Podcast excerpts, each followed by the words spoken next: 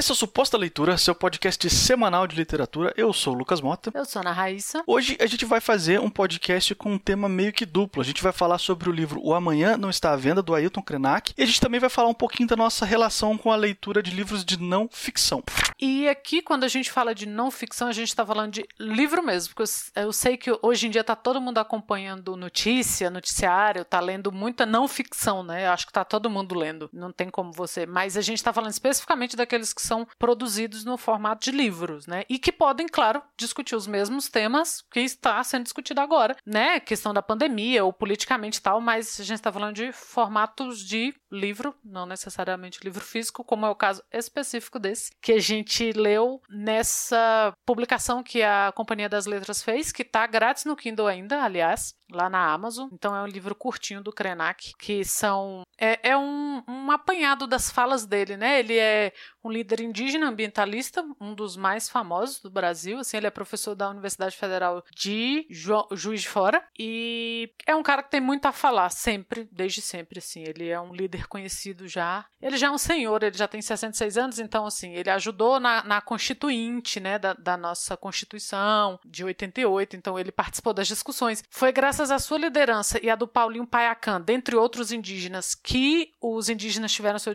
seus direitos assegurados na Constituição Constituição brasileira, né, a Constituição Federal, embora só está lá não faça muito, mas todo o trabalho de demarcação de terras indígenas e direitos indígenas tiveram sua semente lá. E a gente vai falar um pouquinho da experiência de ter lido esse livro, da experiência de ler não ficção e que tipo de não ficção. É, pois é, né? É, eu já li vários livros de não ficção, de vez em quando eu sempre leio, e eu tenho até uma coisa curiosa sobre, sobre esse assunto, porque eu, eu gosto muito de não ficção também. Claro que depende muito do tema, né? No certo, certos assuntos assuntos não, não me chamam muita atenção, né? Um abraço, Olavo de Carvalho. Mas o. Não, mas aí é ficção mesmo.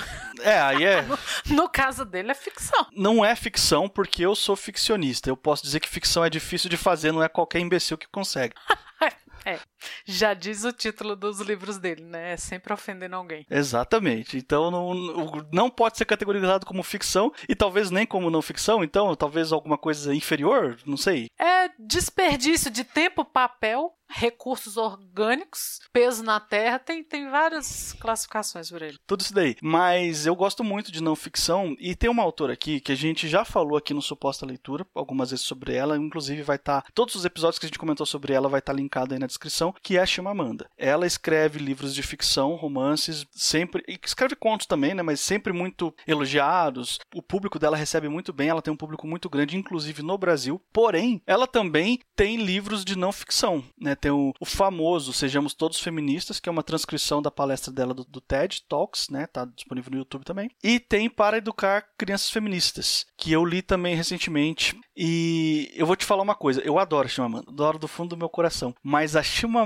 escrevendo não ficção, para mim, é onde ela brilha de verdade, é onde ela tá no, no ápice da perfeição do texto dela, de verdade. Ah, mas eu entendo, porque eu também acho brilhante. E é engraçado isso, né? Geralmente, sei lá, quando você tem uma ficcionista tão boa assim, é difícil achar que a pessoa seja tão boa ou melhor na outra vertente, mas tem gente que é genial, não? qualquer coisa que faz. Ela falando também, esse TED Talks mesmo que você falou e, e, outras palestras dela que você assiste, você fica abismado. Tudo que ela faz. É incrível, porque é o seguinte, como ela, ela já tem um bom domínio da linguagem textual, quando ela vai escrever um, um livro, falar de algum assunto que não é uma narrativa, ela não tem que construir a narrativa e usar as técnicas de construção narrativa, é uma não ficção. Ela usa toda a habilidade com o texto dela a serviço das ideias que ela quer colocar. E, e os livros de de não ficção dela são leituras assim até embora os, os, temas e os assuntos em geral sejam coisas sérias, ela fala muito sobre feminismo, né, e, e sobre discriminação e, e, violência e tal, mas ela trata com uma leveza tão grande o, no texto dela que é um, são leituras rápidas, apesar de ser impactantes. São leituras assim, não é aquela leitura rápida que passa batida e que não acrescenta nada à sua vida. Ela impacta de verdade, porém ela sabe fazer isso conduzindo através de um texto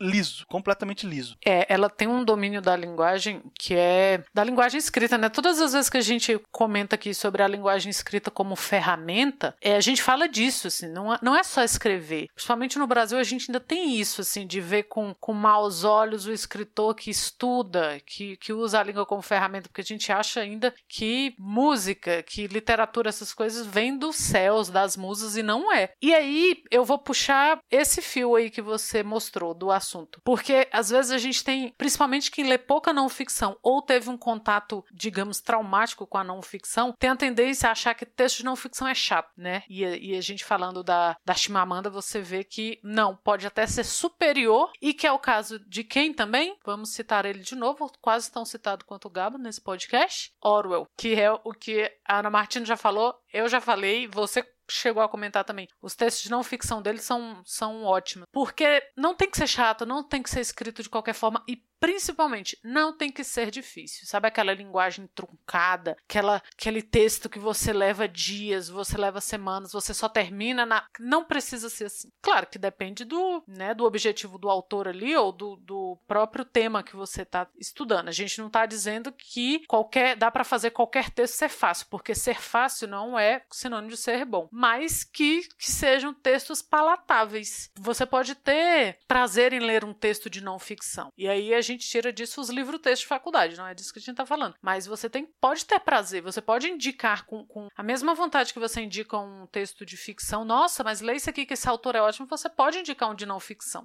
Também tem aquela falsa impressão que algumas pessoas têm de que um texto de não ficção ultra rebuscado, ele é sinal de inteligência e habilidade de escrita do, do autor ou da autora. E não tem nada a ver uma coisa com outra. Né? Já uma crença comum dentro da escrita é que escrever de uma maneira fácil de ler, escrever fácil é difícil. Escrever difícil é que é fácil, entendeu? Então quando você tem um texto que é muito difícil de compreender, você pode ter certeza que aquele autor talvez não esteja se esforçando o suficiente, a não ser, é claro, que ele esteja imprimindo um estilo ali, que ele esteja de propósito criando um estilo, mas só que essa impressão de estilo funciona melhor na ficção, né? Do, na não ficção talvez já não caiba tanto assim, né? Essa querer inventar muita moda, né? É, porque não tem muito espaço, né? Mas talvez o que deixa alguns textos difíceis seja, sei lá, o, o tema em si. Então você tá, tem um tema, você vai estudar psicanálise, e os primeiros textos são difíceis. Os primeiros contatos com texto não, de não ficção são difíceis. Porque é justamente isso que você está falando. Você não tem um estilo, você não tem um, um compasso no texto e tal. Porque é um é um texto que se propõe outras coisas. E aí, talvez, dependendo, você precisa ter uma base teórica anterior para alcançar algum texto, para alcançar algum autor e tal. Não é o caso de todo livro de não ficção. E não é o caso desse livro especificamente que a gente está comentando aqui, que é do Ailton Krenak. Para mim, eu não sei se você já viu, Lucas, ele falando, mas para mim ele escreve como ele fala. Isso é um elogio, assim. Ele escreve como ele fala e é muito bom ver o Ailton Krenak falando. É muito bom ler os seus textos. Eu sou uma pessoa que não gosta muito de ler entrevista. Eu leio as entrevistas com ele sempre, assim. É sempre um autor que eu sempre procuro ler por ter essa visão de, de, diferente, né? Você lê o outro. A gente está muito acostumado a ler homens brancos ocidentais ou quando você fala, né, de não ficção. E você lê um indígena e mesmo sendo brasileiro, né, sendo ocidental, mas eu descobri que para os americanos nós não somos ocidentais. Ainda tem isso. É, mas você lê um indígena tira também essa ideia que a gente tem. Eu não, eu vou partir do pressuposto que ninguém que está ouvindo a gente tem a ideia de que indígena seja ignorante. Começa daí, eu não vou nem, nem entrar nesse mérito. Mas que, que não possa ser acadêmico ou que não possa ser algo além de inocente ou de bondoso, sabe? Que, que tenha rigor, é, é uma escrita com rigor, é ele é sensatíssimo, ele é lúcido e, e ele é certeiro e mesmo assim, o texto dele tem um quê de conversa, assim, parece que você está ouvindo ele falar. Ah, eu concordo. Eu acho que o texto dele é super. Eu não, nunca tinha lido nada dele. Esse foi o primeiro, amanhã não estava vendo. Você já leu outra coisa dele, né? Já até falou aqui no Suposta Leitura. Ele, ele também resume muito bem o sentimento aqui com esse livro de que quando a pessoa tem algo a dizer, não necessariamente ela precisa falar por horas a fio. Ela pode ser sucinta, pode ser direta e ainda assim ter algo de muito relevante para dizer para acrescentar na discussão, entendeu? E é isso, esse livro ele acerta. Ele acerta totalmente, assim, talvez o ponto alto dele, né, ele é um livro muito atual, ele está falando muito da, da pandemia, né, e do que está acontecendo. Ele pega muito nos primeiros meses da pandemia, assim, né, a, a reação. E a aldeia dele fica ali na região do Rio Doce. E a própria aldeia dele, ele mesmo e mais uma galera tá em, estão engajados na despoluição do Rio Doce, em limpar o rio, porque isso para eles é tipo é motivo de luto, eles perderem o rio, né, que dá toda colabora para toda a biosfera ali da região e, e ainda por cima tem o valor cultural para eles, enfim, e de vida mesmo, né? E ele sempre falou que ele fala nesse livro, né? Ele fala que sempre encontrou resistência das pessoas quando ele vinha com essa ideia de vamos limpar o rio. E as pessoas falam assim: não dá para limpar o rio porque o Rio Doce é muito grande e tem muitos empreendimentos nas margens do Rio Doce. Vai ter que parar tudo, isso não é viável. E ele fala: pois agora nós todos paramos contra a nossa vontade. Tá vendo só quando tem um, um, um incentivo vindo de fora, é, como o inviável se torna viável rapidinho. Então não é porque é inviável parar tudo no Rio Doce para limpar o rio, é porque realmente não há interesse, entende? Então ele, ele mostra isso, ele fala assim, ó, quando a pandemia atinge o mundo e coloca todo mundo em perigo num primeiro momento, né? É claro que as classes mais baixas, a gente já falou disso aqui, né, no episódio sobre a peste do Camus, mas as classes mais baixas sofrem mais, mas também, assim, num primeiro momento ali, o pessoal que estava viajando mais, que tinha mais grana para fazer turismo, foi o primeiro que, que se fudeu, entendeu? Foi o primeiro que teve que fazer teste, que teve que ficar ligeiro em quarentena, assim, porque a galera que tinha grana para viajar. Mas quando bate nas costas da pessoal com grana, aí, opa, vamos parar, vamos fazer as coisas aqui. E, e, e olha lá, porque o pessoal já tá querendo voltar. Já tá querendo reabrir escola lá em São Paulo, né? Já tá querendo, enfim, não aprenderam a lição ainda. E a lição que o Ailton deixa nesse livro é: a gente precisa ter mais vontade de fazer as coisas, não importa o quão difícil elas sejam. A gente precisa do rio limpo, a gente precisa que a sociedade sobreviva à porcaria do vírus. E a gente precisa tomar decisões difíceis, decisões que vão tirar a gente da nossa zona de conforto. Mas se a gente não fizer isso, a gente vai encarar uma consequência muito grande. No caso dele, ele vai encarar a consequência de que perdemos o nosso rio para sempre. Não vamos mais ter esse rio. Vai ter um desequilíbrio ecológico, vai ter um problema de, de abastecimento de água nas aldeias, enfim, e várias outras coisas derivadas desses problemas também. Mas o mesmo esse livro ele faz muito esse paralelo da, da aldeia dele com a pandemia, né? Tipo de você, a gente tem uma situação muito difícil e a gente sabe que o que a gente precisa fazer é muito difícil e a gente tem financeiramente talvez muito a perder com isso, alguns mais do que os outros, né? Porém a gente precisa fazer. Se a gente não fizer, o, o que vai sobrar pra gente é pior. Então ele coloca isso de uma maneira muito de educador mesmo, sabe? Dizendo para você, ó, as coisas são assim. A gente precisa lidar com as coisas desse jeito. E eu gostei dessa abordagem dele. Sim, é, esse paralelo que você falou que ele faz da aldeia com, com a pandemia, né? Ele, no início do texto, ele até fala assim: Nossa, tá ruim para você. Ele não fala com esse tom, obviamente. Ele, é, ele, é, muito mais gentil do que a gente. Aqui, muito né? mais. Mas, ah, vocês estão achando ruim? ficar em casa por causa de um vírus, hum, nem parece que foram vocês que vieram aqui e dizimaram, né? Uma galera com gripe, com uma série de vírus, de doenças, de arma de fogo e de tudo. Então, assim, ah, é ruim, né? Nossa, é ruim ter que fazer quarentena. E a gente que tá. E ele fala da condição das aldeias, que estão que, que sempre à margem, que estão sempre cumprindo uma quarentena eterna que não leva a lugar nenhum porque eles estão sempre marginalizados, eles são sempre empurrados para as margens das, das cidades e não só fisicamente, porque, claro, a maioria e, e muitos deles fazem questão de viver na, nas próprias aldeias e tudo, mas eles também não têm essa entrada na cidade. Então, assim, nossa, tá horrível, né? Ficar só dentro de casa. É, talvez eu saiba como é que, talvez várias pessoas saibam como é que é isso. E aí você já começa, porque é essa outra visão que é uma visão que vai muito além do que a gente tem costume diário. Porque a gente tem esse costume diário de, como eu falei no início, tá todo mundo lendo notícia, acompanhando notícia e tal. Obviamente, a gente está escancarando para o mundo a diferença de classes sociais do Brasil quando você passa o filtro de uma pandemia ali. Ontem eu li um dado que eu fiquei assustada. É mais provável uma pessoa de classe baixa, com menos de 40 anos, sem comorbidades, morrer por causa do coronavírus do que um rico entre os 60 e os 90 anos. Então aí você vira para a sociedade e fala assim: ah, mas o vírus, o grande problema são os idosos. O mundo teve medo, é o que você falou, quando bateu nas costas dos ricos, eles tiveram medo porque realmente acharam que todo mundo, ah, é um problema de todos, e que não tem cura e que mata velho e, e vai pegar todo mundo indiscriminadamente. Agora que já está claro para todo mundo que, por mais que todo mundo seja é, passível de pegar, quem vai morrer não são eles,